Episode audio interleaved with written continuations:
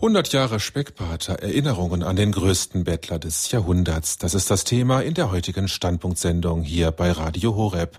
Am Mikrofon grüßt Sie herzlich Oliver Gierens.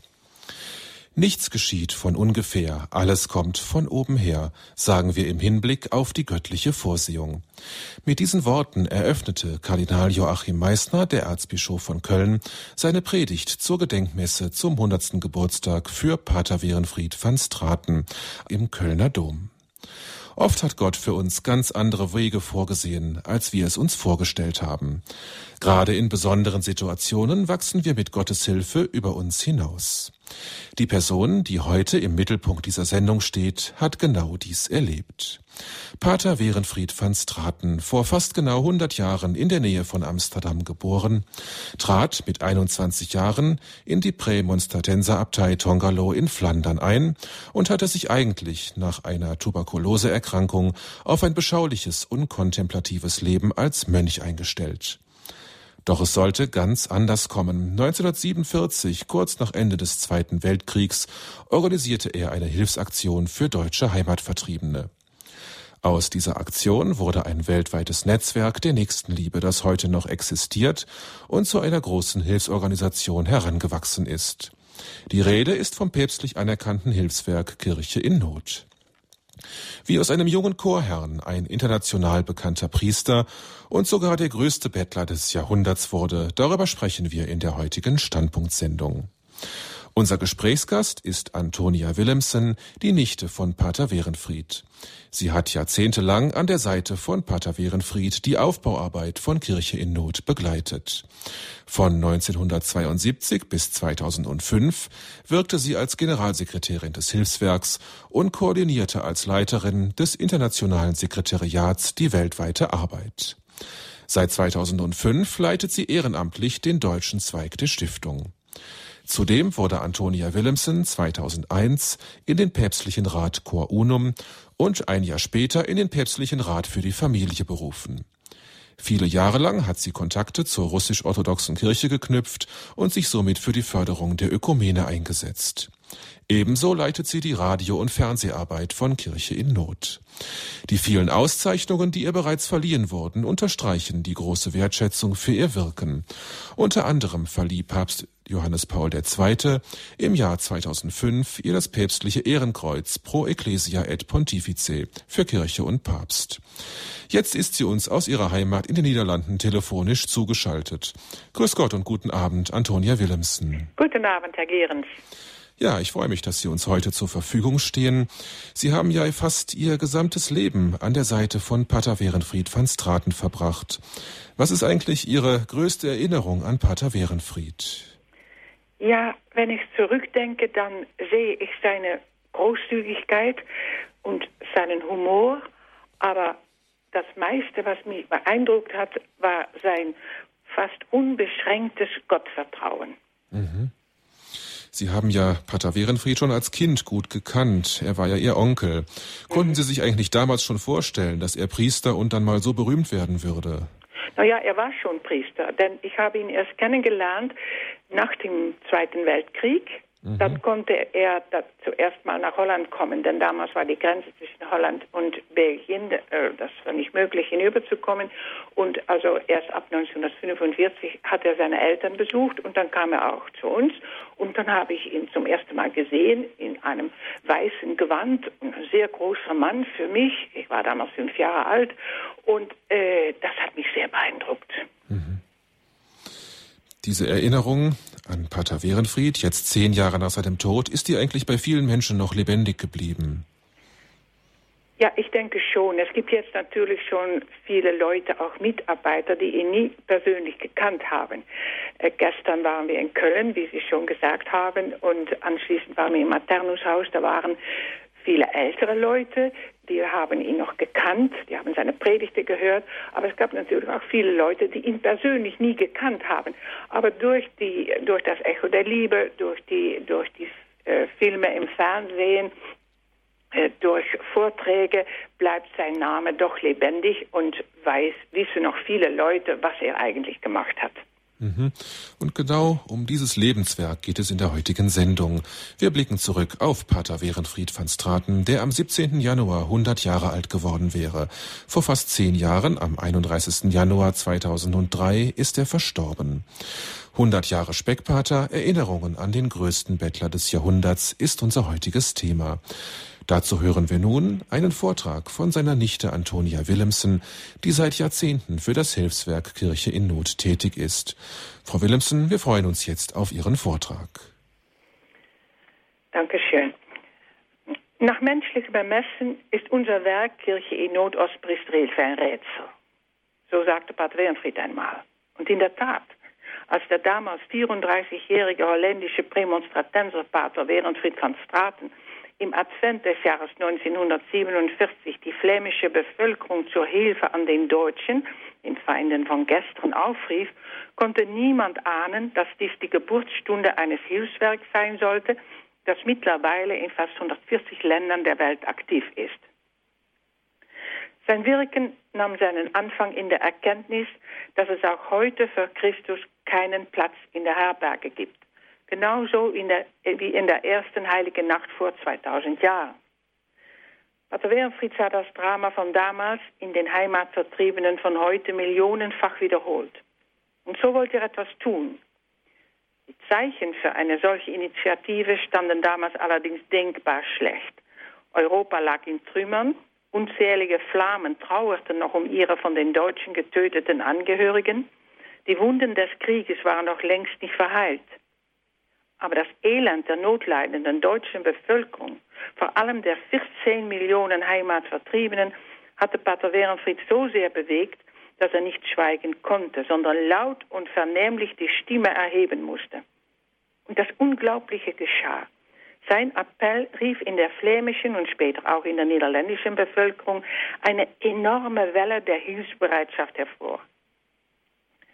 Bald nach seinen ersten Hilfsaufrufen reiste Pater Wernfried selbst nach Deutschland. Die Not der Heimatvertriebenen, von denen viele in Bunkern und Baracken hausen mussten und die er nun mit eigenen Augen sah, erschütterte ihn zutiefst. Er sah Menschen, die in der Hölle leben mussten, dahin vegetierende Kinder, verzweifelte Witwen und hilflose Greise, die, untergebracht in Bunkern, kaum jemals Sonnenlicht zu sehen oder frische Luft zu atmen bekamen. Er sah zusammengepferchte Menschen, die jahrelang in Baracken leben mussten, wo die Familien zerstört wurden. Für alles das, was er sehen musste, fand er Worte, die die Herzen und Gewissen der Menschen aufrüttelten. Viele Menschen in Holland und Flandern wuchsen so über sich selbst hinaus. Und manch eine Witwe gab den letzten Anzug ihres von Deutschen erschossenen oder in einem Konzentrationslager umgekommenes Mannes her, um den notleidenden Deutschen zu helfen. Der Name Werenfried bedeutet Kämpfer für den Frieden. Und dieser Name wurde bei ihm Programm. Denn von nun an reiste Pater Werenfried durch Holland und Belgien und später durch ganz Europa, um unermüdlich Liebe und Versöhnung zu predigen. In seinen besten Jahren hielt er im Monat durchschnittlich 90 Predigten. Und das, ist so, und das kam sogar vor, dass er an einem einzigen Tag mal 19 Mal gepredigt hatte. Pater Wernfried hatte verstanden, dass es in Europa nie Frieden und Versöhnung geben könne, wenn der Hass in den Herzen der Menschen nicht besiegt würde. Er war überzeugt davon, dass es zu einer furchtbaren gesamteuropäischen Katastrophe kommen würde, wenn es nicht gelänge, eine Versöhnung zwischen den ehemaligen Feinden herbeizuführen und die Not der Menschen zu lindern. Otto von Habsburg hat ihn als den Baumeister eines einigen und christlichen Europas bezeichnet. Und Romano Prodi nannte ihn einen Apostel des Friedens in Europa. Und in der Tat ist es ihm gelungen, dort Versöhnung zu stiften, wo es nahezu aussichtslos zu sein schien. So kann man ihn mit vollem Recht als einen Wegbereiter für die europäische Einigung bezeichnen. Manch einer wird Pater Wehrfried aber auch unter einem anderen Namen kennen, unter dem des Speckpaters. Unter diesem Namen ist er weltberühmt geworden. Allerdings hat es ihn immer amüsiert, darauf hinzuweisen, dass dieser Spitzname nichts mit seiner Leibesfülle zu tun hatte. Er kommt daher, dass er zu Beginn seiner Hilfsaktion für die deutschen Heimatvertriebenen bei der ländlichen Bevölkerung um Speck bat, da die Bauern eher über Lebensmittel als über Geld verfügten. Diese Aktion war sofort ein voller Erfolg.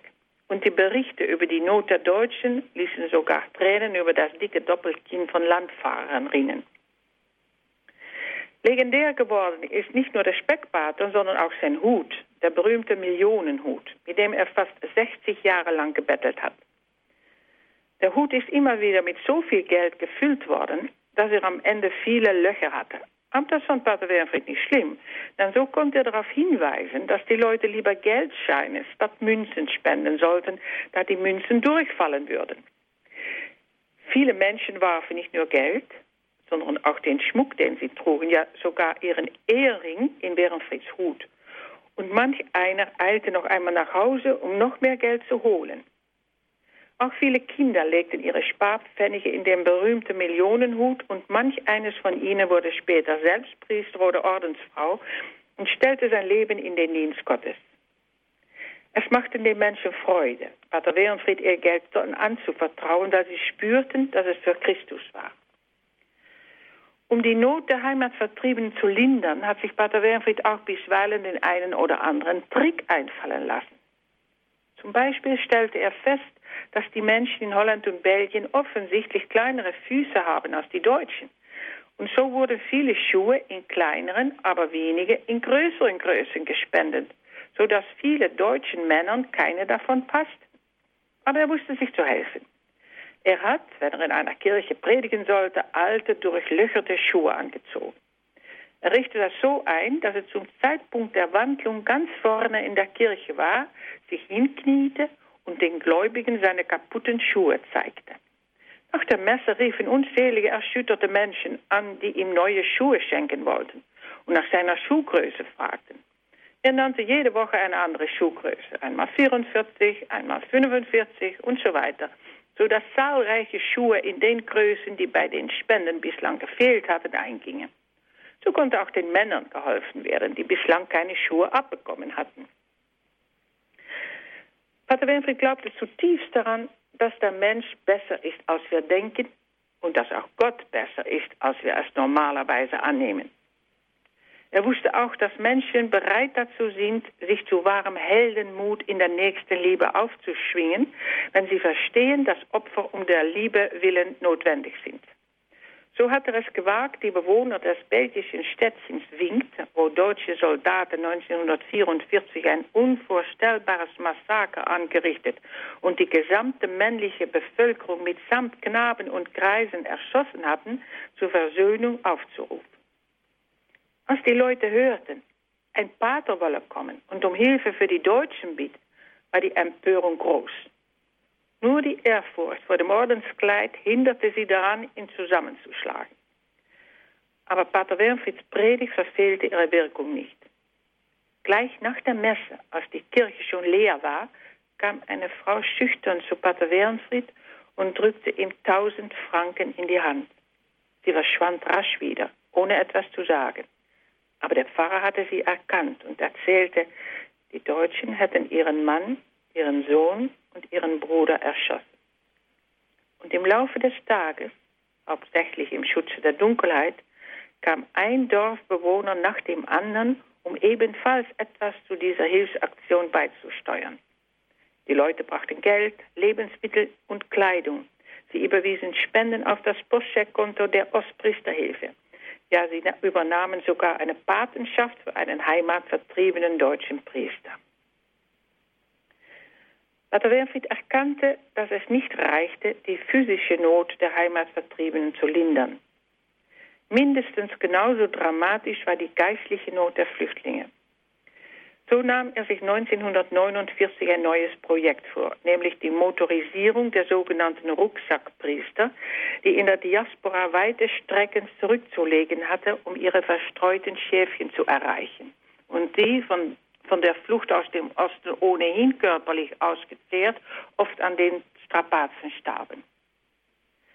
Pater Werenfried mobilisierte die Jugend Flanderns und so konnte zahlreichen dieser Priester mit einem kleinen Auto oder einem Motorrad geholfen werden.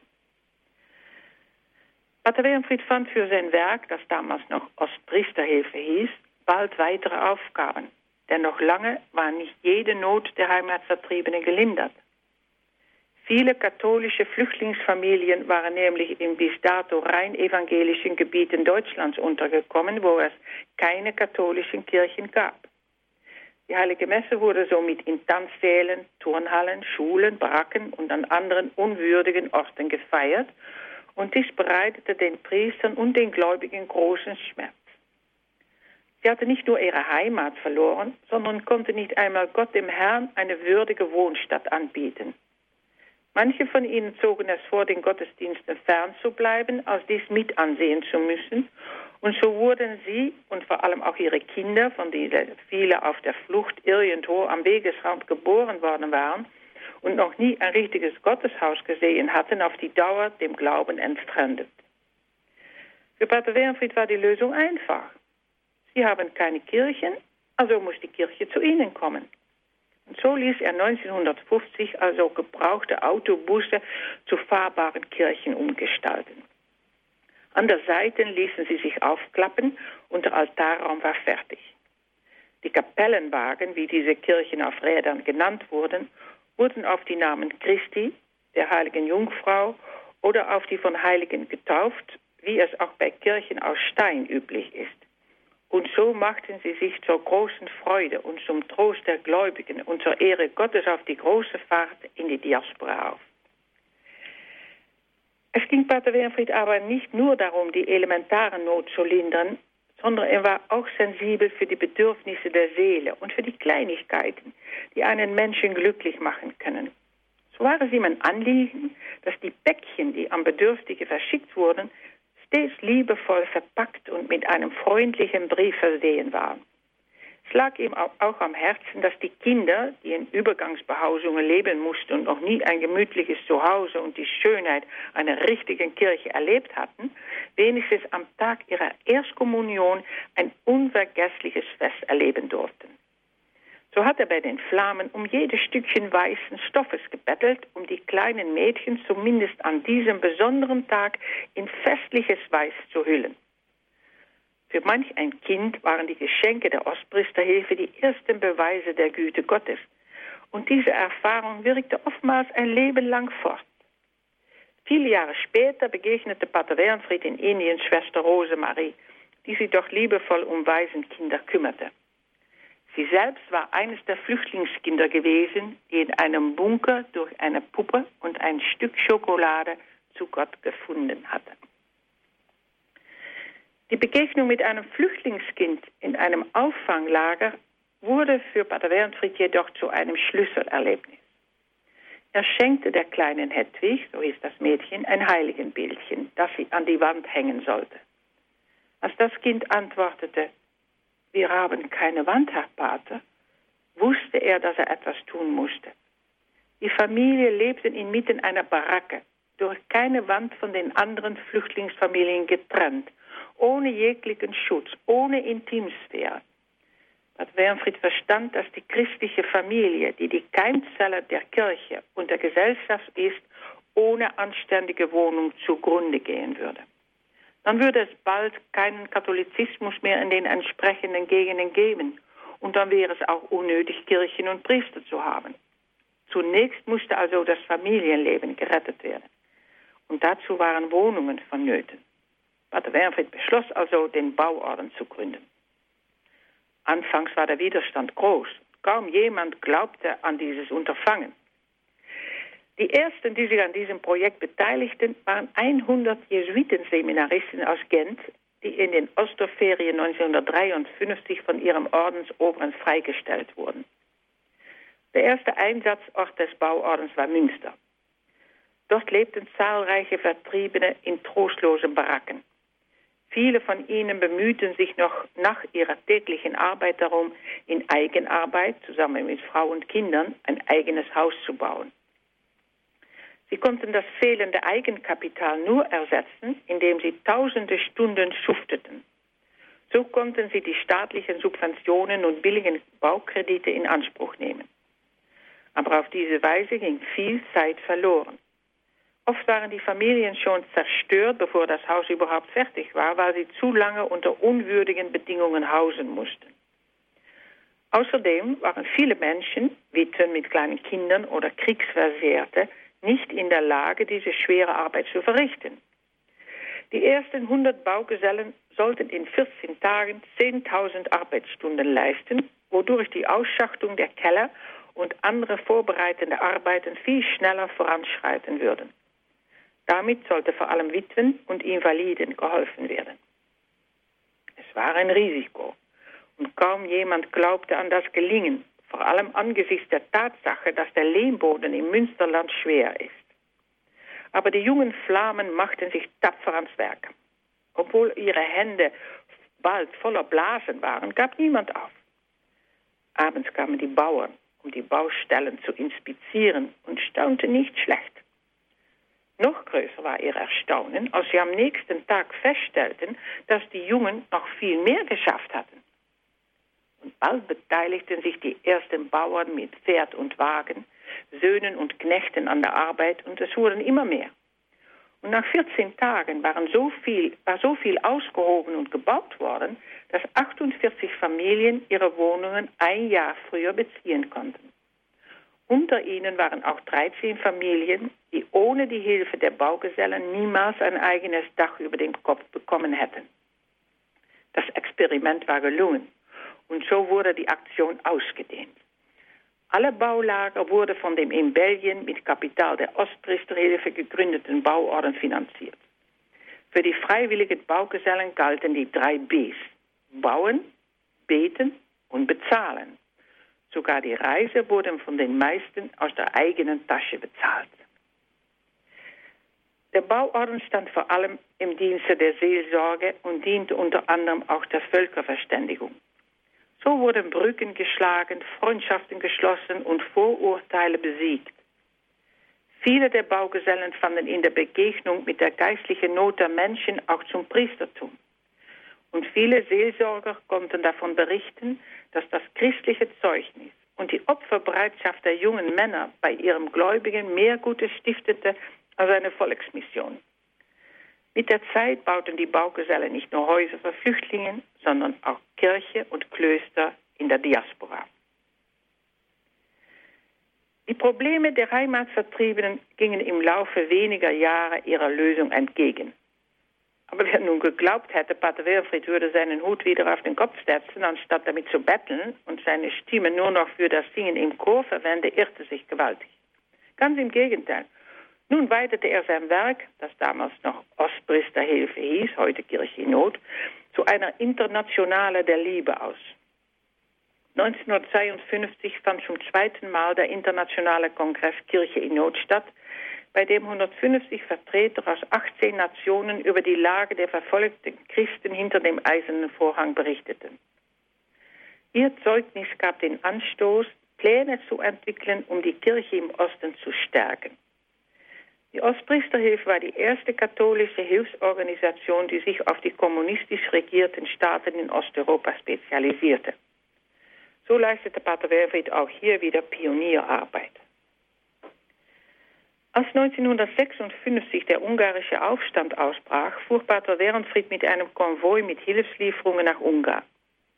Die Reise war sehr gefährlich, denn die Lage stand kurz vor der Eskalation und Pater Werenfried hatte nicht einmal ein Visum. Aber er passierte die Grenze ungehindert und war einer der ersten, die Kardinal Mindszenty, den Primas von Ungarn, der von den Kommunisten inhaftiert und auf grausame Weise gefoltert worden war, nach seiner Freilassung trafen. Natürlich sagte Pater Werfried dem Kardinal jede nur erdenkliche Hilfe zu.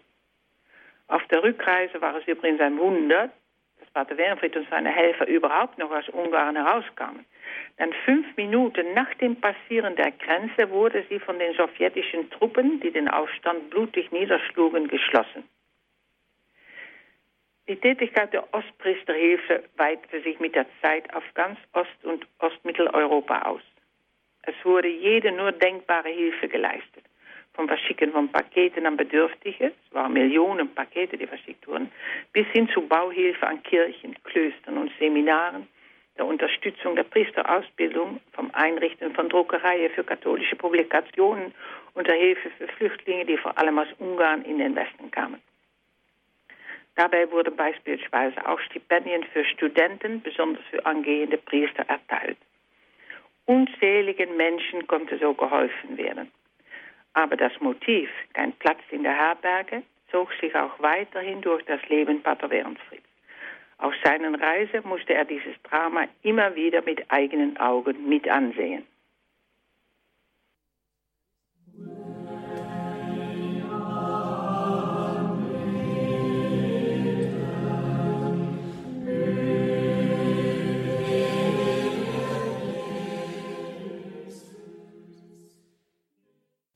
Hier ist die Standpunktsendung bei Radio Horeb. Wir hörten ein Anbetungslied gesungen in holländischer Sprache.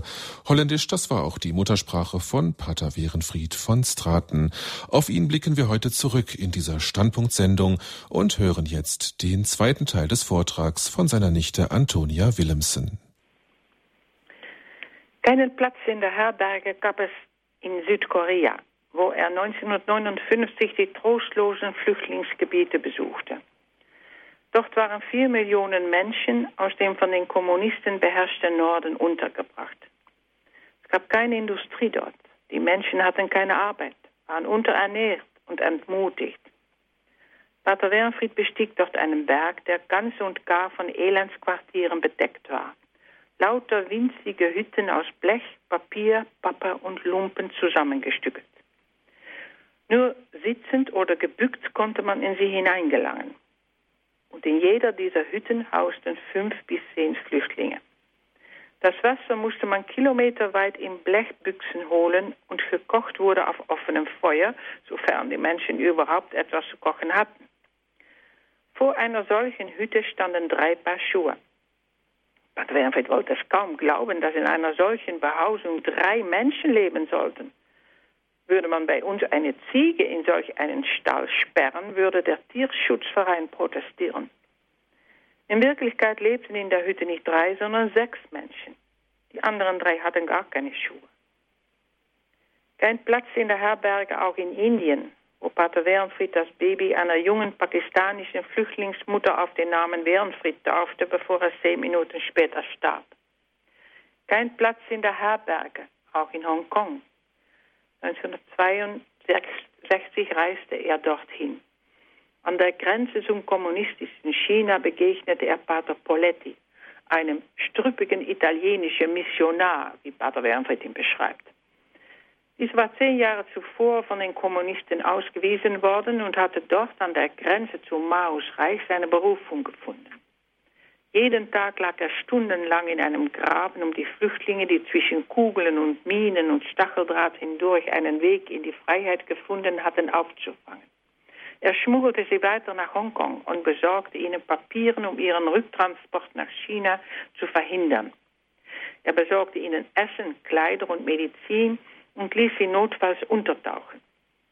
Aber der Pater wusste auch zu berichten, dass die Tragik der Überlebenden in Wirklichkeit erst in Hongkong begann, wo sie sich in Sicherheit wähnten. Hatten sie die Todeszone glücklich passiert, konnten sie dort, wo sie glaubten, eine neue Heimat gefunden zu haben, verhaftet werden und zu langen Gefängnisstrafen verur verurteilt oder einfach wieder nach China zurückgeschickt werden. Manche zogen es vor, sich das Leben zu nehmen, als in das kommunistische Reich zurückzukehren. Pater Wernfried versprach dem Pater, der Pförtner von Rot-China genannt wurde, den Bau einer Krankenstation für die Flüchtlinge. Aber er wusste, dass alle Hilfe im Grunde genommen nur ein Tropfen auf dem heißen Stein war. Auch hier fand Christus millionenfach keinen Platz in der Herberge. Pater Wernfried hat immer wieder die Geschichte der Annie Wong erzählt, deren Familie es bis nach Hongkong geschafft hatte. Die Familie war katholisch. Der Vater arbeitete als Kuli. Es gab sieben Kinder, davon waren zwei junge Ministranten in der Kathedrale. Das jüngste Kind war anderthalb Jahre alt. Und die 15-jährige Annie war eine Prostituierte. Eine andere Möglichkeit, dem Hungertod zu entgehen, gab es für sie nicht. Walter Wernfried sagte über diese Menschen, es war eine beispielhafte Familie. Und ich glaube, dass Gott eine Yvonne, die Abend für Abend mit fremden Matrosen schlief, mehr liebt als uns, die wir immer noch glauben, mehr Recht auf Wohlstand zu haben als anderthalb Milliarden Menschen, die unter dem Lebensminimum leben müssen. Es gibt viele Anivons. Vielleicht sind sie euch ein Ärgernis, aber wehe denen, durch die dieses Ärgernis gekommen ist. Und weh uns, wenn wir nicht alles tun, es zu beseitigen. Kein Platz in der Herberge, auch in Vietnam. Dort verbrachte Pater Wernfried 1965 Weihnachten unter Flüchtlingen, den geflohenen Bewohnern eines ganzen Dorfes, die sich unter dem zusammengesunkenen Dach eines ausrangierten Lagerhauses zusammenkauerten. Dieser Verschlag bot weder Schutz gegen die Sonne noch gegen den Regen. Auch dort wurde ein Kindlein geboren, wie einst in Bethlehem. Auch dort hieß die Mutter Maria, Maria Toy. Sie wickelte ihr Baby in Windeln und legte es in eine Pappschachtel, weil in Saigon kein Platz für sie war. Pater Wernfried konnte nichts anderes tun, als das Kind behutsam zu wiegen und der jungen Mutter sein ganzes Geld dazulassen. Im Laufe der Zeit weitete sich das Werk immer mehr aus. 1962 schickt Pater Wernfried in der heimlichen Hoffnung, neue Wohltäter für sein Werk zu gewinnen, die italienische Ausgabe seines Buches nennen mich Speckpater an geistliche Würdenträger in aller Welt, von denen er annehmen konnte, sie würden von ihrem Studium in Rom her Italienisch können. Die Aktion brachte jedoch ein Ergebnis hervor, mit dem er nicht gerechnet hatte. Er erhielt mehr Briefe mit Bitten um Hilfe als Geld. Auch Papst Johannes der 23. bat ihn persönlich darum, sein Werk auf Lateinamerika auszudehnen. Um die Nöte der Kirche in Süd- und Mittelamerika kennenzulernen, bereiste Pater Wernfried bald darauf Brasilien, Argentinien, Chile, Peru, Bolivien, Kolumbien, Mexiko und Venezuela. Tagelang war er im Jeep unterwegs und erlebte die Not der Menschen hautnah. So erkannte er bald, dass dort mit Millionen geholfen werden musste. Besonders die Priester bedurften der Unterstützung, die einen bei ihrer Arbeit in den Elendsvierteln der Großstädte die anderen in ihren sich über hunderte Quadratkilometer unwegsamen Geländes erstreckende Pfarreien, in denen unzählige Gläubige fast nie die Gelegenheit hatten, die Sakramente zu empfangen und einen Gottesdienst zu besuchen, weil nur selten ein Priester zu ihnen gelangte. So bestand eines der wichtigsten Projekte auch hier wieder, wie früher bei den Rucksackpriestern in Deutschland darin, Priester mit Fahrzeugen oder Reittieren auszustatten, damit sie möglichst viele Menschen erreichen konnten. Weitere wichtige Aufgaben waren und sind die Ausbildung von Priestern, Diakonen und Katecheten, die Einrichtung von Radiosendern, die religiöse Programme auch dorthin bringen, wohin selten ein Priester kommt und die Unterstützung von Ordensschwestern. Allerdings blieb es nicht bei der Hilfe für Lateinamerika. Bereits 1959 war Pater Wernfried auf einer Reise in Indien Mutter Teresa begegnet. In dem Sterbehaus, das sie und ihre Mitschwestern in Kalkutta unterhalten und wo sie die Ärmsten der Armen in ihrer letzten Stunde liebevoll umsorgen, ging Pater Wernfried mit ihr zusammen von Bare zu Bare und segnete 127 Sterbende. Er war von dieser Begegnung tief beeindruckt und das war auch Pater Wernfried, der Mutter Teresa in Europa als einer der ersten bekannt machte. Im April 1965 besuchte Pater Wernfried den Kongo. Die Lage, die er dort vorfand, erschütterte ihn zutiefst. In Bukavu begegnete er Mutter Hadewig, einer belgischen Ordensfrau, die ihr ganzes Ordensleben in Afrika verbracht hatte und die als der Simba-Krieg begann, mit fester Hand Kloster, Spital, Schulen, Waisenkinder und eine Gruppe einheimischer Schwestern leitete. Sie wünschte sich, dass es eine Zuflucht geben sollte für die zahlreichen afrikanischen Mädchen, die gern ihr Leben Gott und ihrem Volke im Dienste des Glaubens weihen wollten, die jedoch diese Möglichkeit nicht hatten, weil sie weder lesen noch schreiben konnten. Pater Winfried erkannte sofort, dass gerade diese Frauen ihrem Volk aufgrund ihrer praktischen Fähigkeiten und ihrer Nähe zu den einfachen Menschen in besonderer Weise dienen konnten.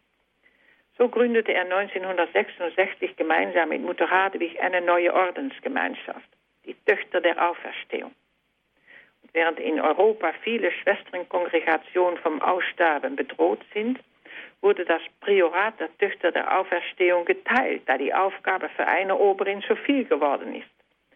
Die ruandesische Abteilung wurde 1996 ein selbstständiges Priorat. Die Töchter der Auferstehung zeigen, dass Versöhnung möglich ist. Hutu, Tutsi und Schwestern anderer Stämme leben unter einem Dach, beten gemeinsam, arbeiten gemeinsam und leisten so ihren Beitrag zur Versöhnung ihrer Völker. Mittlerweile hat die Kongregation mehr als 200 Mitglieder und ist in mehreren afrikanischen Ländern sowie auch in Brasilien aktiv. Dem Beispiel der ersten Christen folgend bilden sie kleine Gemeinschaften, deren Ziel es ist, Gott zu verherrlichen und den Menschen zu dienen. Sie verkünden das Evangelium durch alles, was sie tun und sind. Die Gemeinschaft ist von afrikanischer Lebensart geprägt und die Schwestern pflegen einen engen Kontakt zu ihren Heimatdörfern. Kirche in Not ist keine herkömmliche Organisation, sondern ist gewachsen aus dem absoluten Vertrauen auf die göttliche Vorsehung und aus der Fantasie der Liebe, die keine Grenzen kennt.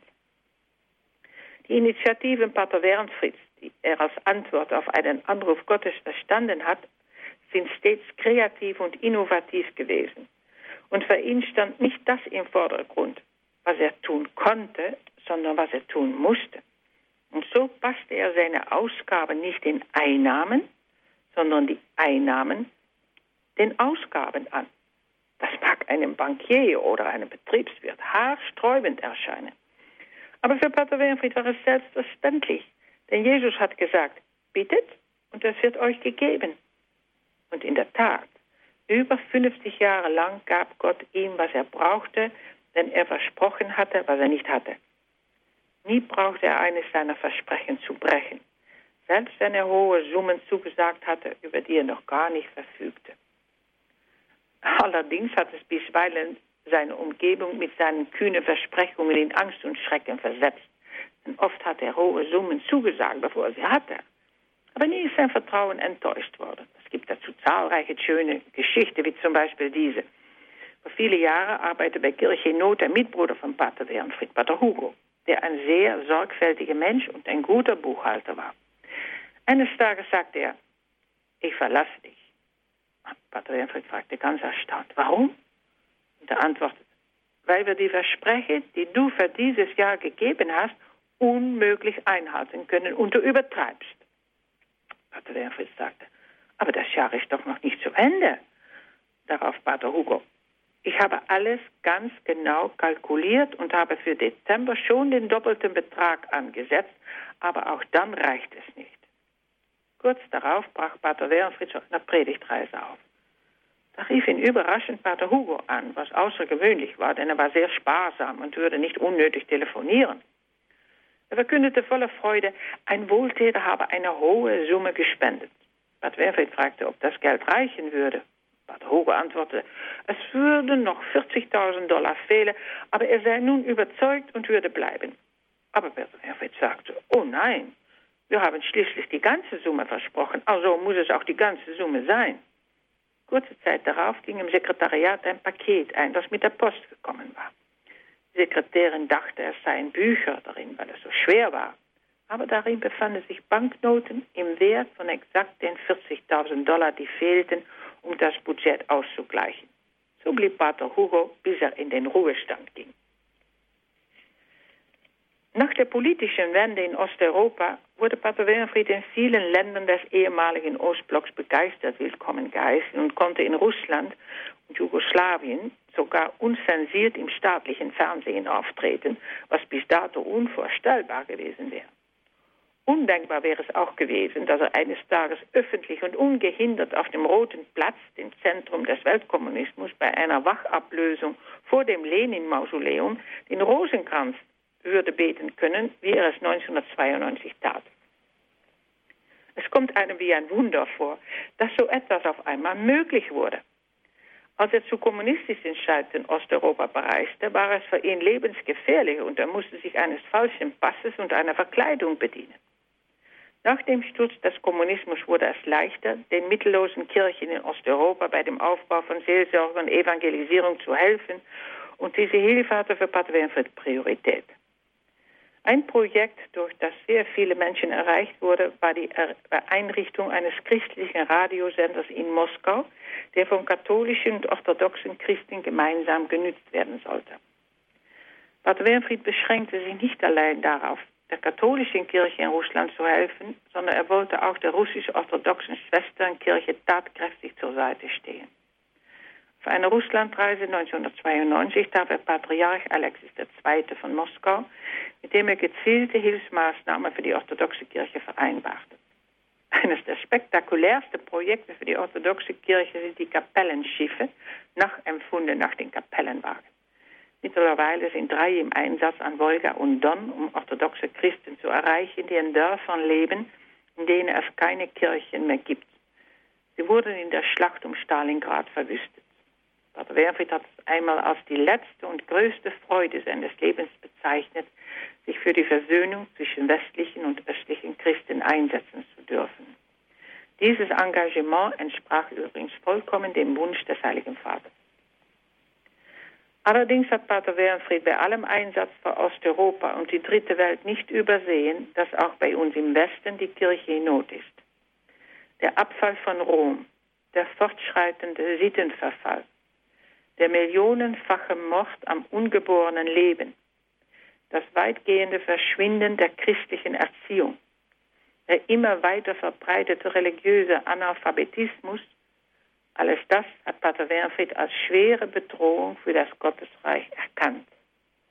So hat er sich auch unermüdlich für die Neuevangelisierung des Westens eingesetzt und er war, obwohl er für seine Hilfsaktionen das Geld seiner Wohltäter dringend benötigte, mehr Priester als Bettler.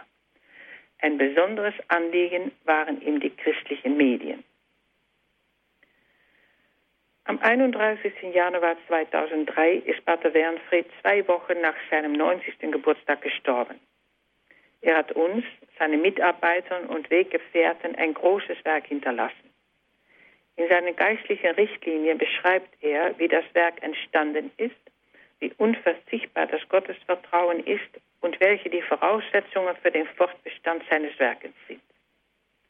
Wir können das Werk aber nicht einfach weiterführen, denn die Welt wie auch die Kirche ändern sich. Die Nöte von vor 65 Jahren sind gelöst worden. Neue sind an ihre Stelle getreten. Nach wie vor bietet das frühere Sowjetimperium einen Schwerpunkt. Dabei sind die Hilfeleistungen für die Kirche in Polen, Ungarn, der tschechischen und slowakischen Republiken weniger geworden. Der Kirche in der Ukraine und in Russland erhält nach wie vor viel Hilfe. Die katholische Kirche in Afrika blüht vielerorts, trotz der wirtschaftlichen Probleme. Papst Johannes Paul II. hat oft zu vermehrten Hilfe für die Kirche in Afrika aufgerufen. Deswegen hat sich unsere Hilfe für diesen Kontinent kontinuierlich erhöht. Die Bedrohung der lateinamerikanischen Kirche durch die Sekten ist eine Realität, die wir uns ebenfalls nicht verschließen können. Hilfe an die Kirche in islamischen Ländern ist eine immer wachsende Priorität äh, geworden. Wir müssen uns aber auch die Frage stellen, was die muslimische Präsenz in Westeuropa bedeutet. Dabei scheint mir jedoch die Frage nach dem Christentum in Westeuropa noch wichtiger zu sein. Wenn unser Glauben und unser Leben im Einklang wären, wenn die christlichen Werten in unserem Alltag sichtbarer wären, wenn wir bereit wären, offen für unseren Glauben auszukommen, würden wir den Respekt der Muslimen gewinnen. Pater Wernfried hat es immer auch als seine Aufgabe gesehen, den christlichen Glauben zu festigen. Deswegen gehört die Neuevangelisierung Westeuropas genauso zu unserem Aufgabegebiet wie die finanzielle Hilfe für die katholische Kirche in armen Ländern. Der Anfang unseres Werkes macht das klar. Die erste Aufgabe bestand darin, den Hass in den Herzen der Flamen und Niederländer zu überwinden, sie zu überzeugen, dass die Liebe zum Feind vom Gestern ein christliches Gebot ist. Heute müssen wir Christus in unserem Leben und Wirken wieder lebendig machen. Diese Neuevangelisierung ist nicht nur Aufgabe der Bischöfe und Priester, sie betrifft jeder und jedem von uns. Der 100. Geburtstag von Pater Wernfried ist der Anlass für diese Standpunktsendung. Als Vorsitzender der deutschen Sektion von Kirche in Not danke ich den vielen Wohltätern für ihre Treue zu unserem Werk, das auch heute noch alle Hände voll zu tun hat, der leidenden und bedrohten Kirche überall auf der Welt zu Hilfe zu kommen. Ja, vielen Dank, Frau Willemsen, für Ihren interessanten und spannenden Einblick in das bewegte Leben von Pater Werenfried. Wir hören jetzt ein paar Takte Musik und dann setzen wir gleich das Gespräch mit Frau Willemsen fort. thank you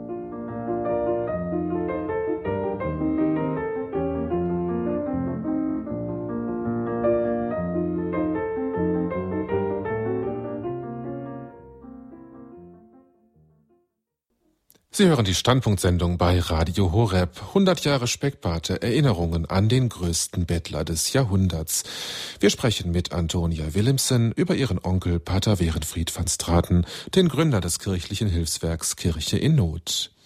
Ja, und es haben sich bereits zahlreiche Hörer gemeldet, die sich in die Sendung einbringen möchten. Der erste Anrufer ist Herr Dr. Dessloch aus München. Grüß Gott, guten Abend. Grüß Gott, äh, grüß Gott, Frau Willemsen. Grüß Gott, Dr. Dessloch. Ich habe erstmal sehr zu danken, äh, und da werden Sie sich anschließen, dass Radio Horeb heute ein so breites Spektrum über Pater Werenfried gesendet hat.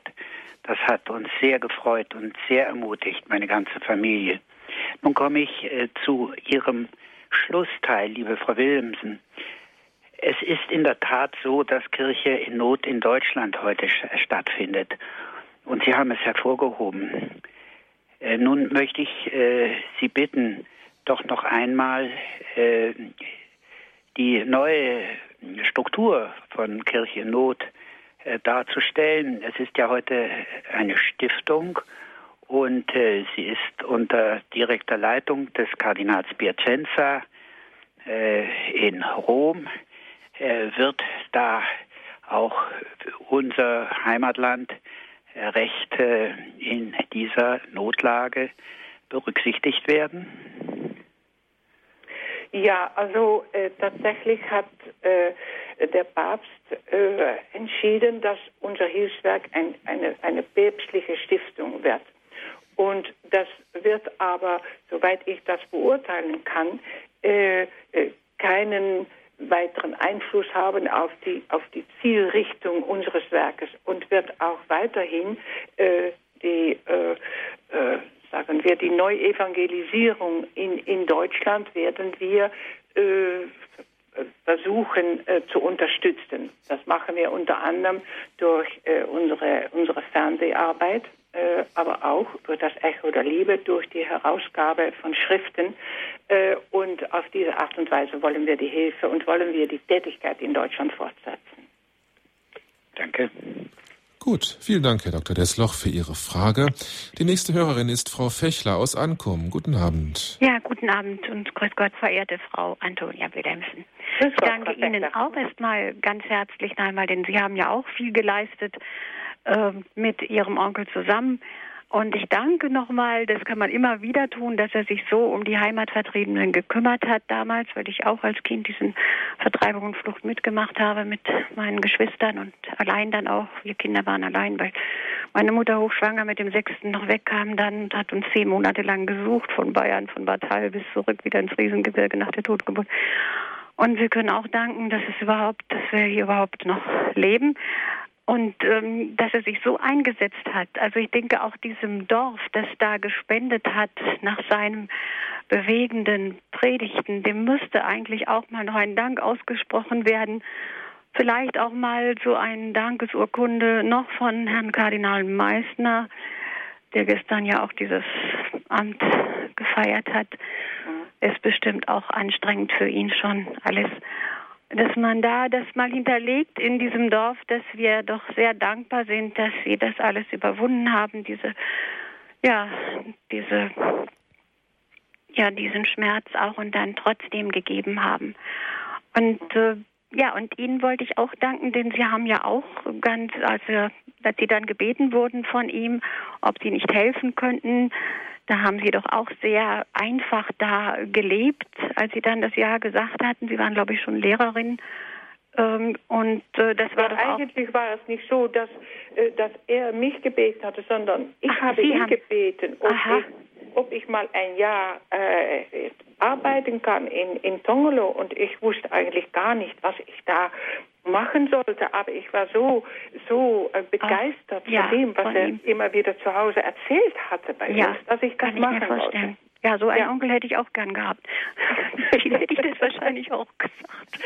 Ja. Und ich habe ihn erlebt, da in Königstein zu den Kongressen bin ich gefahren, ja. weil ich als Religionslehrer mich auch immer informieren wollte. Und da war das war ja noch kommunistisch vieles und ja. wusste da schon über den Islam in Afrika. Da waren, auch schon Vorträge. Die mhm. waren jetzt nicht über jeden da im, im Islam, sondern dass da auch schon sich etwas zusammenbraute. Und äh, ja. eben, ich habe ihn auch hier im Norden erlebt. Da waren sie wohl mal mit ihm zusammen auf, kann das sein Burg Dinklage oder oder Diepholz. Und das war ganz toll. Also seine sein Vortrag dort, also ich habe schon mal gesagt, da hat er wirklich Funken des Heiligen Geistes versprüht. So hat so kam mir das vor, wirklich geladen, hochgeladen. Also das war schon feurig. Und das ich habe sein Bild auch an der Wand hier hängen. Äh, Frau Fechler, also ja, ich freue mich, ist, dass Sie so gute Erinnerungen haben. Ja, das habe ich also schon. Und ich bin da auch so dankbar dafür, dass es solche, da, dass Gott solche Menschen immer wieder erweckt, auch mit seiner Gnade auch ausrüstet und Begeisterung. Und das ist schon auch, da kann man schon, ich wollte heute in der Wunschsendung, aber ich bin ja nicht durchgekommen, ihm noch ein Geburtstagsständchen ähm, bringen lassen. Aber ja. man kommt ja nicht mehr durch bei Radio Horeb. Also Ihnen auch nochmal ganz herzlichen Dank. Eine Frage hat er Sie, Sie auch nicht mal gefragt, ob Sie auch mal diesen geistlichen Stand äh, da eintreten wollen. Also das ist schon, schon toll. Nein, wie, ich, wie bin immer, ich bin immer Laie geblieben, bin keiner Bewegung beigetreten. Ich hatte ja. wirklich äh, 40 Jahre lang sehr viel und also meine ganze Tätigkeit, äh, meine ganze äh, Energie habe ja. ich eingesetzt für, für Kirchennot. Das stimmt. Ja, Sie haben ja, Sie haben ja auch schon Orden bekommen. Nicht? Jetzt, darauf kommt es Ihnen ja nicht so an, denn Sie tun es ja auch zur Ehre Gottes. ja. Ja. Aber vielen Dank, dass Sie angerufen haben, Frau Fechler. Hat mich sehr gefreut. Ja, es ist, also er hängt bei mir an der Wand da auch. Ja. Ich habe sein Bild an der Wand. Nicht das ja. Bildchen, was er damals dem Kind gegeben hat. Das hat mich auch immer erschüttert, weil wir ja auch in ja. Lagern gelebt hatten, auch erst auch. Mhm. Ja, und äh, das ist schon schön, dass er da war und noch da ist. Und der Seligsprechungsprozess, ist da irgendwas eingeleitet? Da, da, da ist mir noch nichts bekannt. Also vielleicht müssen wir noch mal auf ein Wunder hoffen. Ach, ich denke schon, dass wir das auch schon. Vielleicht, das muss allerdings dann auch wieder alles gesammelt werden. Ach, das ist auch eine Heidenarbeit, glaube ich, ja. Das ist schon dann auch wieder nah. Nein, ja. gut, er hat es jetzt, glaube ich, gut und der ist Ihnen bestimmt auch ganz nah, besonders noch als Verwandter. Ja. Und äh, da wünsche ich Ihnen auch weiterhin auch seine Hilfe. Vielen Dank, Frau Fechler. Alles Gute Ihnen. Ich wünsche Ihnen alles Gute. Danke. Ja, danke Ihnen. Ja, danke für Ihren Anruf, Frau Fechler. An dieser Stelle machen wir noch eine kurze Musikpause. Wir unterhalten uns mit Antonia Willemsen über Pater Werenfried van Straten, den Gründer von Kirche in Not.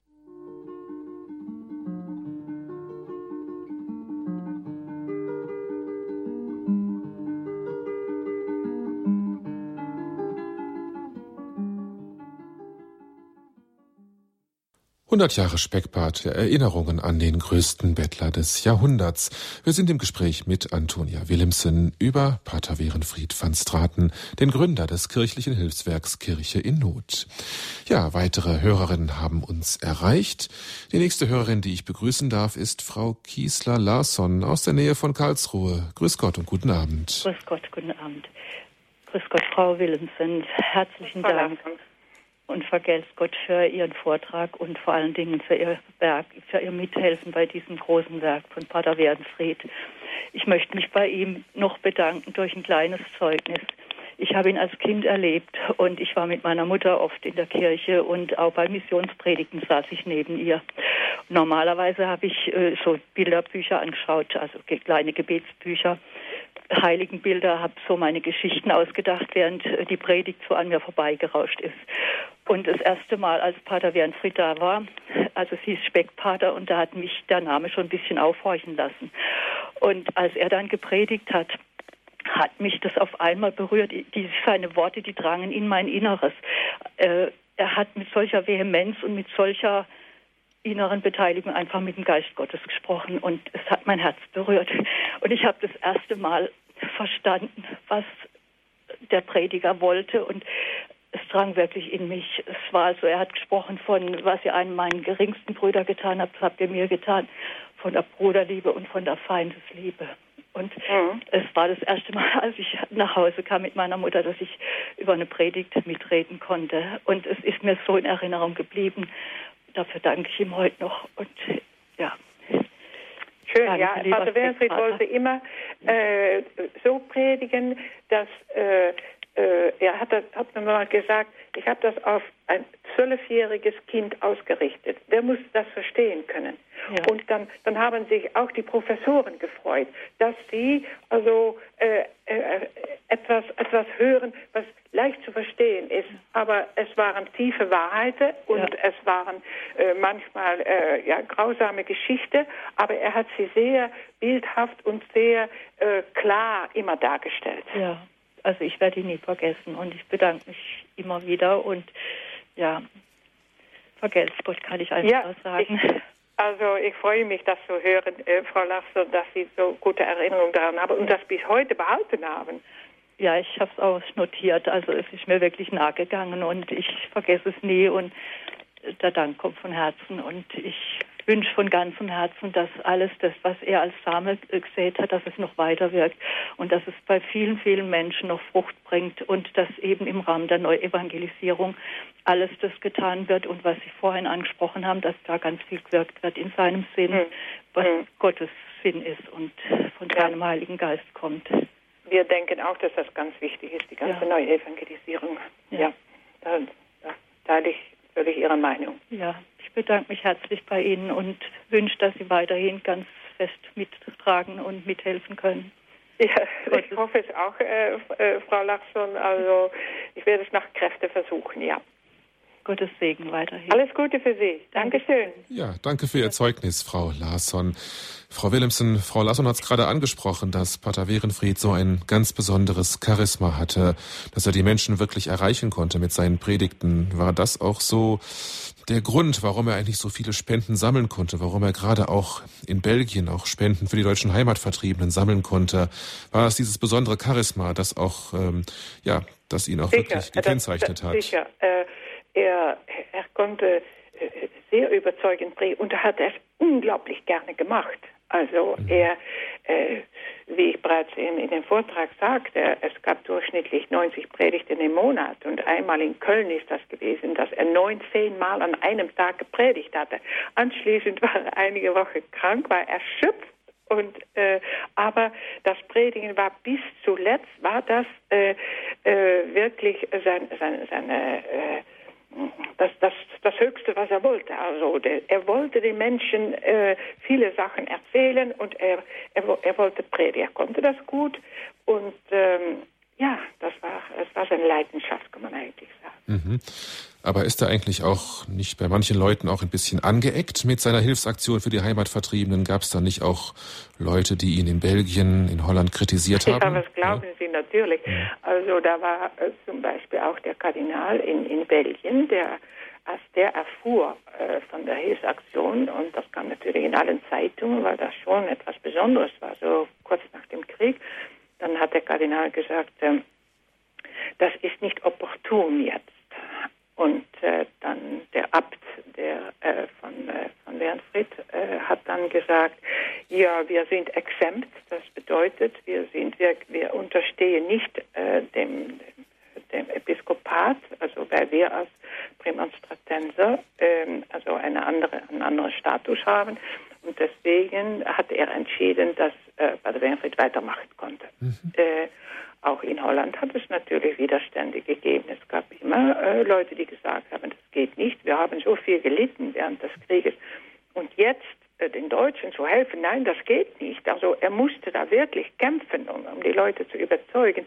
Aber er hat durch das Charisma seiner Predigten, hat er sehr, sehr, sehr viele Leute äh, überzeugt. Und das wurde fast, kann man sagen, ein, ein, eine, eine nationale Aktion, diese, diese Ostpriesterhilfe war bei jedermann bekannt. Ja. Okay, gut, wir haben weitere Hörerinnen in der Leitung. Frau Ehlert, Sie rufen aus der Nähe von Neviges an, richtig? Ja. Ja, guten Abend, Sie sind guten auf Sendung. Abend. Ich wollte mich ganz herzlich bedanken für diese Sendung. ich war in Mecklenburg nach unserer Flucht Katechetin und ich habe den Weg nur zurücklegen können zu den Kindern zum Religionsunterricht, indem ich ein Fahrrad bekommen habe über durch die Hilfe vom Pater Wernfried. Ach, wie schön, Frau Ehlert, wie ja. schön, sowas zu hören. Das ist mir ein besonderes Anliegen und der gestrige Gottesdienst mit Herrn Kardinal Meissner, Herrn Kardinal Meissner werde ich extra noch danken. Ja, waren Sie gestern auch dabei? Ich habe hier auf dem Sofa gesessen und habe Radio Horeb gehört. Na, das ist doch ich, wunderbar. Ich bin fast blind und somit ist die Aktivität nach draußen nicht mehr so gegeben. Nein, aber dank Radio Horeb können Sie doch, äh, doch dieses das, ist das ein kleines folgen. Hausaltärchen. ja, eben, ja. Wie schön, das zu hören. Ja, ich danke Ihnen für alle Sendungen. Ja, vielen Dank, Frau Ehlert, für Ihr Zeugnis und für Ihren Anruf. Alles Gute ja. für Sie. Danke. Alles Gute, Frau Ehlert. Danke. Herr Natterer aus Bleichach ist der nächste Anrufer. Grüß Gott. Grüß Gott, guten Abend. Guten Abend. Ich möchte Ihnen herzlich danken. Ich habe der Speckpater erstmals kennengelernt in Stuttgart 1961. Da hat er in der Kirche in Stuttgart gebeten und hat also Millionenhut hingehabt. Und ich habe damals in Stuttgart eine berufliche Ausbildung gehabt und war also sehr schön und bin auch heute noch ergriffen von den Kongressen von der Kirche in Not. Vielleicht können Sie uns verraten, kommt bald wieder rein, weil er war ja so schön, so zweimal in Augsburg haben mitgemacht und dann Ja, richtig. Ja, der nächste Kongress wird erst 2015 sein. Da muss ich Ach. Ihnen leider enttäuschen, dass das nicht früher ist. Mhm. Aber oh. es, es war nicht möglich, das äh, früher zu machen, äh, auch weil das äh, die ähm, dieses ähm, die Halle in, in Würzburg, die wird renoviert und da können wir erst wieder 2015 rein und wir wollten das gerne wieder in Würzburg machen. Es wäre, wir würden uns in Augsburg natürlich auch freuen, aber ja, ja, ich weiß. Würzburg ist auch schön. Was ich noch frage hätte, weil Sie gesagt haben, dass er in der Nähe von Amsterdam geboren ist, ja. äh, ist er der Ida Petermann, der Seherin von der, äh, von der Frau aller Völker, ist er ihr auch mal begegnet oder war Nein, da Verbindung? soweit ich weiß, ist er sie nie begegnet, aber der Name ist mir natürlich bekannt. Aber äh, nein, nicht, dass ich wüsste, sonst hat er mir das schon erzählt, nein. Mhm. Gut, ich danke Ihnen und wünsche Ihnen einen schönen Abend. Dankeschön, gleichfalls. Auf, auf den Kongress dann 2015. Ja. Danke. Wiederhören. Ja, danke schön. Auf Wiederhören, Herr Natterer.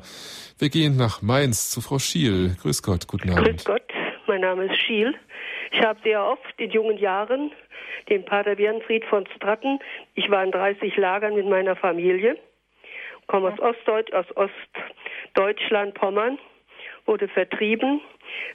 Wir haben sehr viele Hilfe in Schleswig-Holstein erhalten durch den Pater Bärenfried. Und zwar, wir hatten die Rucksackpriester und es wurden viele nach Schleswig-Holstein eingepumpt. Wir bekamen auch guten Religionsunterricht. Außerdem bekamen wir viele Ware, die lebensnotwendig ist, wie schon gesagt, Bleistifte, Papier und so weiter. Und dann haben wir den Pater Bärenfried von Stratten in Münster erlebt. Und da haben wir auch viel gesammelt, was wir so bekamen bei den Einheimischen. Und ich weiß noch, wie die Ungarn-Krise war. Da war ich in einem Kloster und da muss ich sagen, da war der Pater Werenfried drüben mit, mit Kardinal Vicenti und da haben wir viele, haben wir unsere Kleidung alles hergegeben, damit die Leute in Ungarn das Nötigste bekommen haben. Mhm. Ja, und dann haben, waren wir auch mit der Bauorganisation auch betätigt und haben damit geholfen. Also Sie haben unser Werk eigentlich äh, praktisch vom Anfang an begleitet. Ja, stückweise. Ja. Und meine Mutter hat immer Gelder geschickt und hat sich vom Mund alles abgespart und hat auch im Familienkreis gesammelt. Mhm. Jeden, jedes Jahr ging so an 1000 Mark. Ich habe natürlich auch viel gegeben. Ich war natürlich berufstätig, Krankenschwester. Ich wollte immer ab in die Mission. Aber mhm. durch den Familienclan konnte ich das nicht. Ja, ja, ja, ja. Ich kenne ihn. Er war auch Aber im Mariental und hat gesammelt. Ja. Und wir haben immer mitgesammelt. Mhm. Egal, Aber wir haben auch erfahren, wie viel die Heimatvertriebene, als es ihnen besser gegangen ist und diejenigen, die Hilfe erfahren haben, wie sie dann zu wirklich sehr, sehr treue Wohltäter geworden sind. Ja, bin ich bis zum heutigen Tag. Ja. Ich ja, sammle ja. vorne und hinten. Jetzt für die Mission oder ich bin der Marianischen Priesterbewegung. Ja. Und, und, und, fahren immer nach Geroldsbach. Alle mhm. vier Wochen. Jetzt sind natürlich viele alle gestorben. Ich bin auch schon hochbetagt. Mhm. So ist es. So, so, ist das ja. Aber schön, vielen dass Dank, Sie, dass ja, Sie das alles hören durften. Mhm. Und wir halten immer weiter die Treue nach oben. Dankeschön genau. für Ihren ja. Anruf, Frau Danke, Schiel. alles Gute. Danke. Alles Gute auch für Sie. Auf Wiederhören, Frau Schiel. Ja, Frau Willemsen, wir hören sehr viele Zeugnisse von Menschen, die Pater. Werenfried begegnet sind oder die Hilfe von ihm erfahren haben. Ging es ihm eigentlich bei seiner Hilfe für die äh, Heimatvertriebenen allein um die materiellen Hilfen oder hatte er auch andere Ziele? Hat er sich eigentlich jemals zu den politischen Zielen der Heimatvertriebenen geäußert? Da gab es ja Forderungen zum Beispiel nach Rückgabe der Ostgebiete an Deutschland oder nach finanzieller Entschädigung, nach Wiedergutmachung. Hat er sich da jemals zu diesen politischen Fragen geäußert? Geäußert? Denn er wollte sich eigentlich aus dem Politischen wollte sich her äh, heraushalten. Also mhm. für ihn war es wichtig, also den Heimatvertriebenen zu helfen, sowohl materiell wie, wie auch spirituell, also wie, wie ich schon gesagt habe, mit den Kapellenwagen und so weiter. Nachher wurde das ausgedehnt, die Hilfe auf Osteuropa, aber er versuchte sich aus den äh, politischen Sachen herauszuhalten. Mhm. Obwohl das Ziel natürlich am Anfang nach dem Krieg war, dass er gesehen hatte, wie ich schon gesagt habe, dass das künftige Europa äh, konnte nur auf eine christliche Basis gelingen. Also äh, das kann man eventuell ein, eine, eine politische Absicht nennen, aber äh, sonst hat er sich in diesen Sachen nicht äh, äh, nicht eingemischt. Mhm. Ja, Sie haben gerade das Stichwort gegeben, christliches Europa.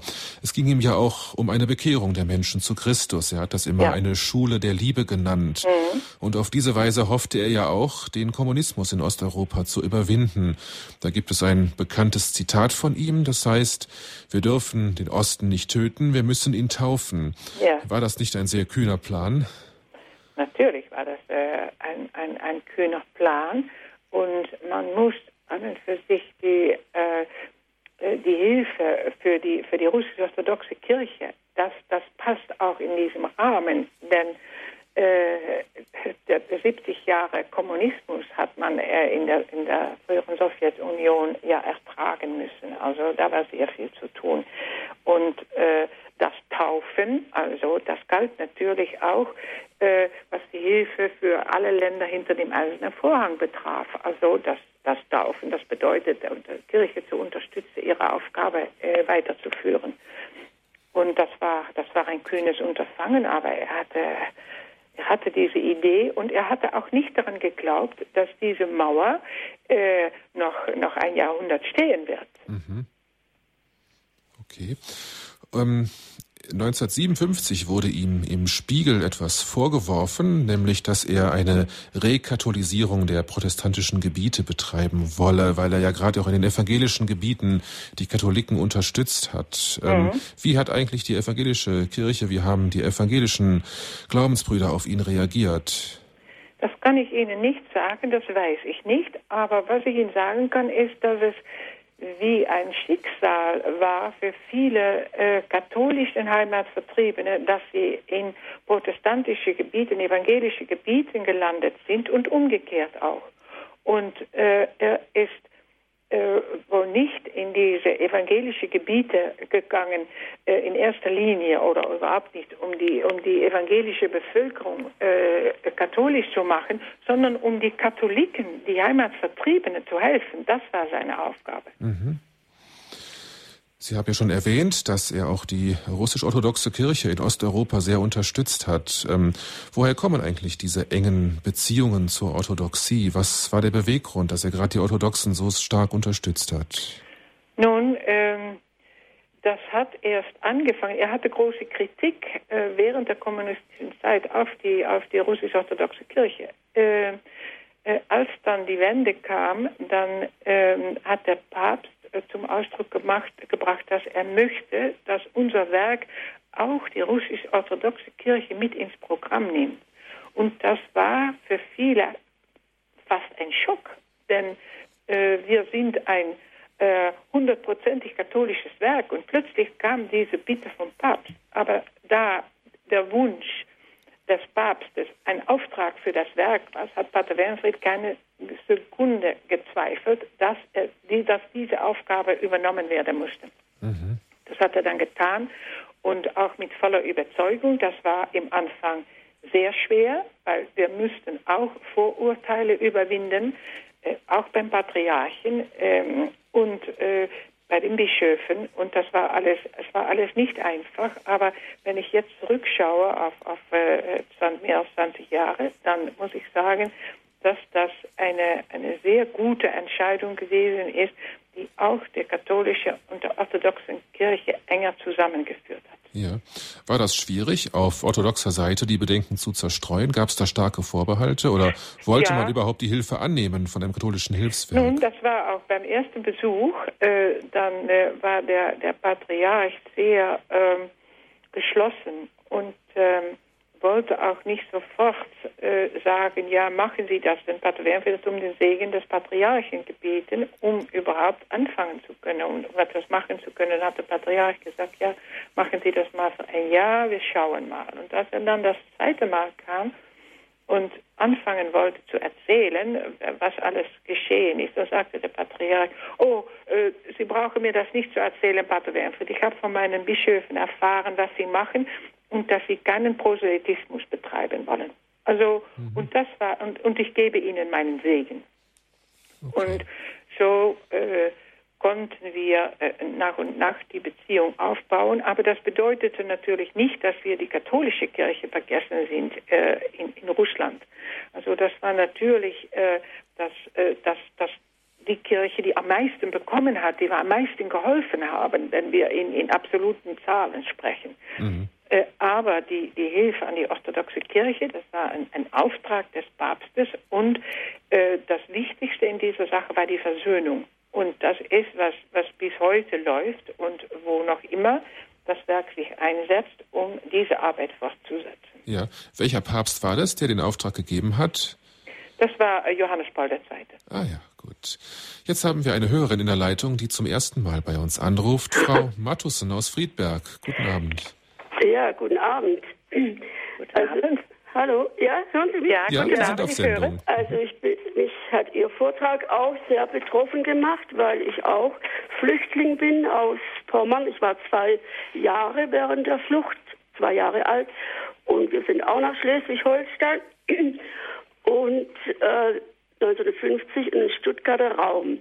Und es war für mich ein ganz tiefes Erlebnis, als zweimal nacheinander der Kapellenwagen kam. Mhm. Hat er uns, äh, wir waren zwei Kommunionkinder nur, wir waren nur, die Katholiken waren da noch nur katholisch. Und es hat eigentlich mein Glauben bis heute geprägt, was ich da erfahren habe. Mhm. Und das zweite Mal habe ich von ihrem Bauorden, ich hatte das soziale Jahr im Jahr 1962 gemacht, von ihrem Bauorden in Ellwangen im Kinderdorf erfahren. Ah, ja. War auch eine ganz schöne Zeit und ich bin sehr dankbar und Kirchennot verbunden bis heute. Ach, vielen Dank. Danke. Ja, danke für Ihr Zeugnis, Frau Matussen. Wiederhören. Auf Wiederhören. Auf Wiederhören. Ähm, Frau Willemsen, eine besondere Rolle in dem theologischen Denken von Pater Werenfried spielten ja auch die Botschaften der Gottesmutter von Fatima. Im mhm. Jahre 1917 ist sie ja in Fatima erschienen, drei Hirtenkindern, und hat unter anderem die Gläubigen aufgefordert, auf ihre Worte zu hören, damit Russland sich bekehre. Mhm. Äh, wie fließen diese Botschaften in die Arbeit des Hilfswerks ein? Ja, da gab es, ähm, das war kurz nach der Wende äh, hat äh, äh, unser Werk eine ähm, äh, Radioverbindung zwischen Fatima und äh, Russland hergestellt.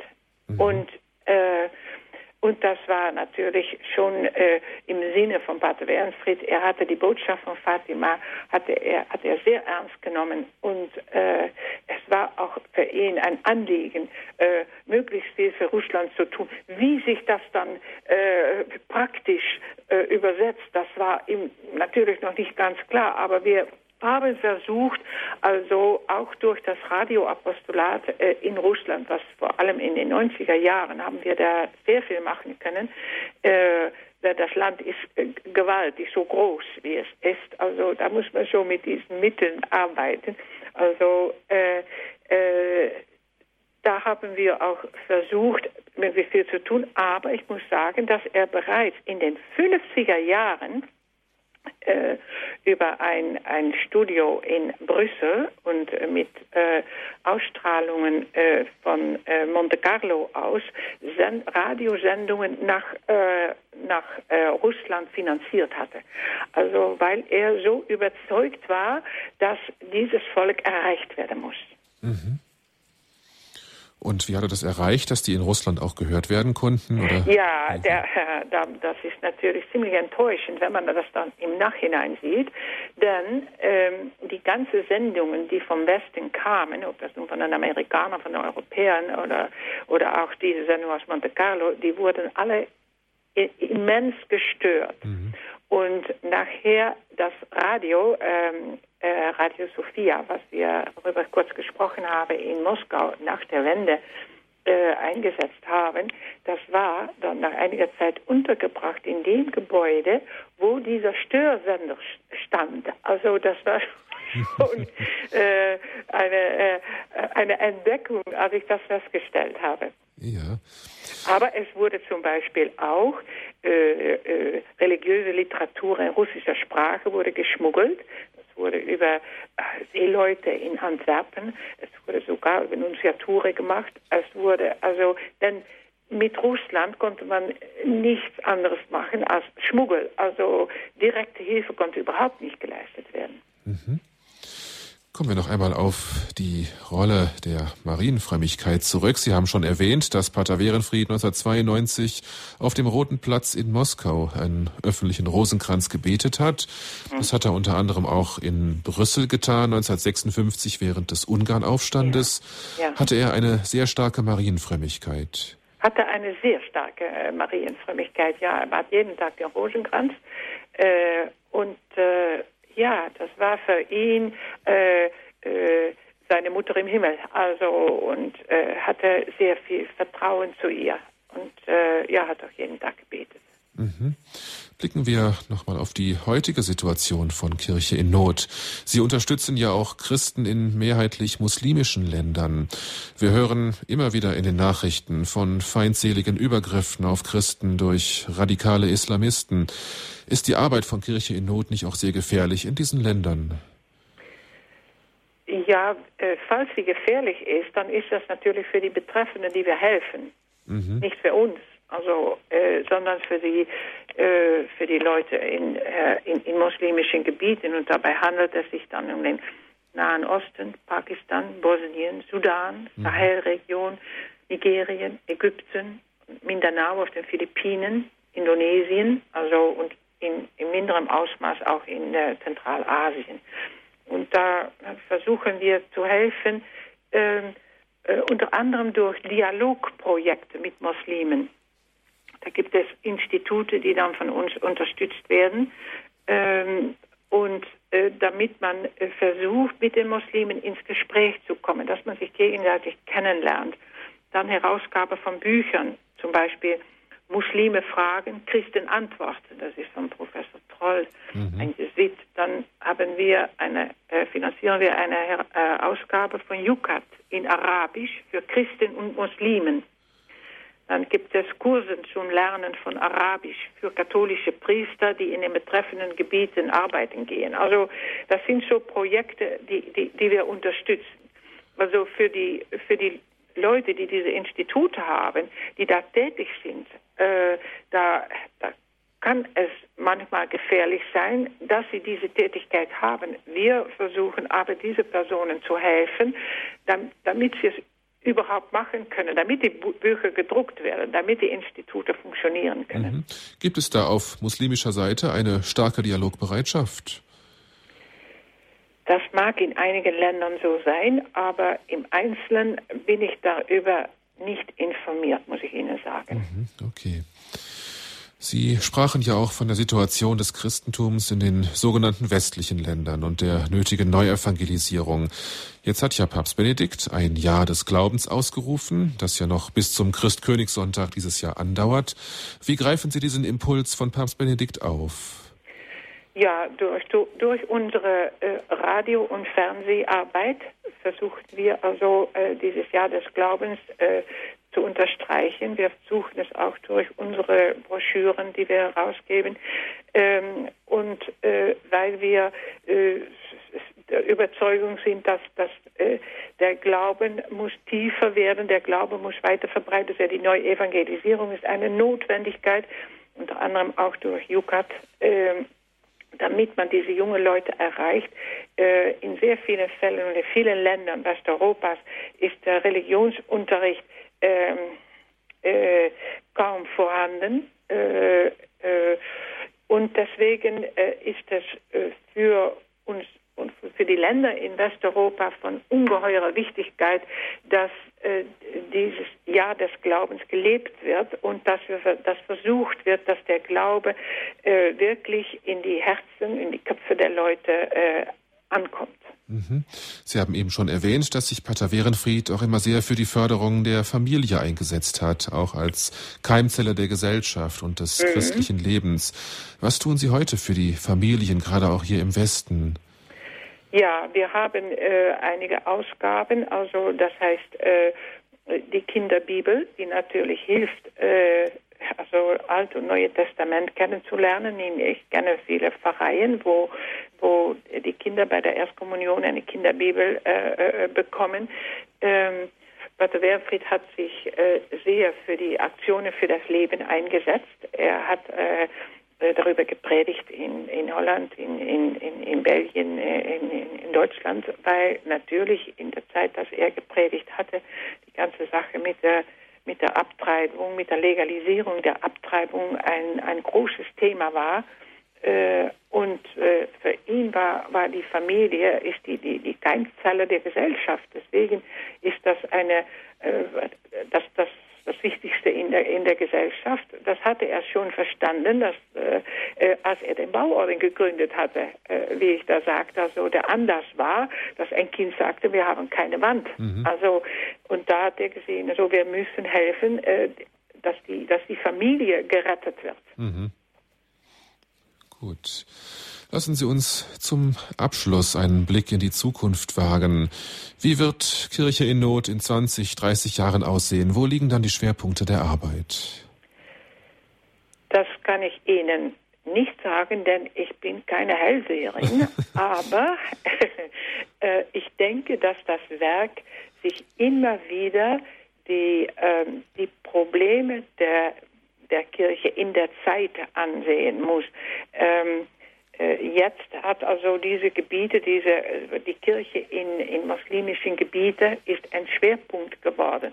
Es wird neue Nöte der Kirche geben und da, da müssen wir, da müssen wir uns darauf konzentrieren. Man muss schauen, wo gibt es jene Nischen der Gesellschaft, wo äh, wo, wo der Staat nicht in der Lage ist, etwas zu lösen, aber wo die Kirche etwas machen kann. Ich denke hier zum Beispiel an die, äh, das Problem der Drogensüchtige. Äh, das, äh, da äh, gestern war im Maternushaus aus der Freihand Stapel, der Gründer der Versender in, äh, in Brasilien anwesend. Also das ist eine, eine Nische, wo man wo man sagen muss, diese Leute, diese Drogenabhängigen sind keine Kranken, so wie Freihans sagt, dieser Gründer, sondern diese Leute muss man etwas Größeres bieten, etwas, was über die Droge hinauskommt. Das ist der Glaube. Und wenn man den Erfolg sieht seiner, seiner Versenders, dann kann man nur sagen, das ist so eine Nische. Also wir müssen die Gesellschaft betrachten. Die Kirche muss, muss sich da einsetzen. Im 19. Jahrhundert wurden ja äh, Kongregationen gegründet für das Schulwesen, für, für Krankenhäuser. Das, das wurde weitgehend vom Staat übernommen in, in unseren Ländern. Äh, jetzt sind es, ist es, sind es zum Beispiel die Drogenabhängigen. Es sind auch natürlich diejenigen, die vom Glauben weggekommen sind. Denn wie können wir an ein an ein, ein Europa glauben, wenn da die christlichen Wurzeln äh, nicht mehr vorhanden sind. Also das, deswegen, das, das muss man als als Kirche in Not, als Gesellschaft, als Kirche muss man diese, diese Fragen äh, immer wieder neu stellen und die Antworten geben, die zu, in der jeweiligen Zeit passen. Okay, also immer dort, wo die Kirche in Not ist, da sind Sie präsent und unterstützen es, wo, wo Sie ja, auch immer helfen das, können. ja, vielleicht muss man das so sagen, ja. Ja. Eine letzte Frage an Sie ganz persönlich. Sie haben ja den größten Teil Ihres Lebens für dieses Hilfswerk gearbeitet. Wie hat Sie dieser Einsatz für die Kirche in Not auch ganz persönlich beeinflusst und geprägt? Nun, ich bin schon weg aus, aus Holland, als ich 20 Jahre war. Und dann bin ich nach Belgien, dann nach Italien, dann nach Deutschland gekommen und erst für dreieinhalb Jahre zurück in Holland. Also, äh, äh, ich habe natürlich äh, nicht jene Einflüsse gehabt äh, äh, von meiner Heimat in den, ähm, in den 60er Jahren. Und äh, das, ich denke, dass ich es dem Berg auch verdanke, dass, dass, dass ich meinen mein Glauben behalten habe, dass ich äh, immer wieder gestärkt wurde, vor allem durch die äh, Begegnung mit den, äh, mit den verfolgten oder, oder bedrohten Leuten in, äh, in ob es nun Osteuropa war oder Lateinamerika, Afrika oder Asien, das hat mir immer wieder Mut gegeben und, und mich gestärkt in meinem Glauben. Also das war für mich persönlich ein, ein ganz wichtiger Aspekt. Ja gut, vielen Dank. 100 Jahre Speckpater Erinnerungen an den größten Bettler des Jahrhunderts. Das war der Standpunkt am Sonntagabend. Wir haben zurückgeblickt auf das Lebenswerk von Pater Werenfried van Straten, dem Gründer des päpstlichen Hilfswerks Kirche in Not. Liebe Frau Willemsen, Ihnen danke ich jetzt ganz besonders, dass Sie uns heute Abend für diesen spannenden Rückblick zur Verfügung standen. Sie sind ja nach wie vor im Dienste des Hilfswerks unterwegs. Das heißt, Ihr Terminkalender ist immer prall gefüllt. Ja. Deswegen danke ich Ihnen ganz herzlich für die Einblicke, die Sie uns gegeben haben. Ich danke Ihnen. Ja, liebe Hörerinnen und Hörer, Sie haben natürlich wie immer die Möglichkeit, einen Mitschnitt dieser Sendung auf CD zu bestellen.